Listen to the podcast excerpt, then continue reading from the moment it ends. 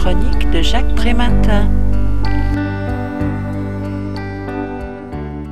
La prise de risque, voilà une posture que notre société tient en aversion, tant elle est en contradiction avec ses valeurs cardinales, la rationalité, la volonté et la maîtrise.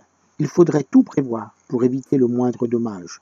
Sous le titre Oser le risque, anticipation et responsabilité, le numéro 45 du sociographe rétablit la mesure avec pertinence en rappelant tout d'abord la relativité culturelle, chaque époque se focalisant sur un péril plus que sur un autre, mais aussi en dénonçant l'illusion de la prétention à croire qu'il serait possible de tout prévoir, tout prévenir à l'avance. Les politiques de prévention, de gestion et de réduction des risques se préoccupent peu de les situer dans leur contexte et de comprendre la subtilité des interactions qui les font courir ou d'établir les raisons pouvant conduire à des comportements en apparence irrationnels. Il faut les éliminer, un point, c'est tout.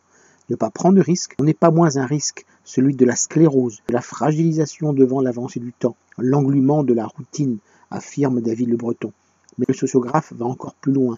Seule l'acceptation de la marge d'incertitude, de la perte de contrôle et de la zone de turbulence peut permettre d'entrer en relation avec autrui. En ce sens, le risque est inhérent à tout acte éducatif.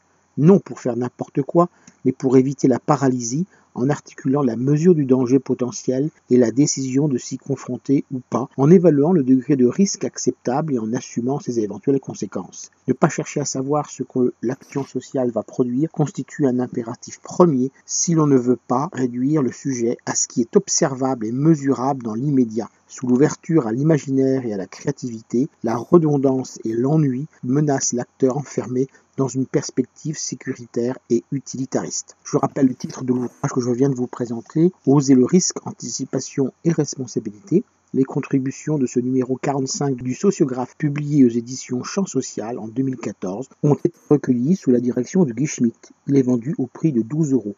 Le texte de cette critique a été publié dans le numéro 1163 de Lien Social. Il peut être retrouvé sur le site du journal www.lien-social.com ou sur mon propre site www.trématin.com. Je vous dis à très bientôt.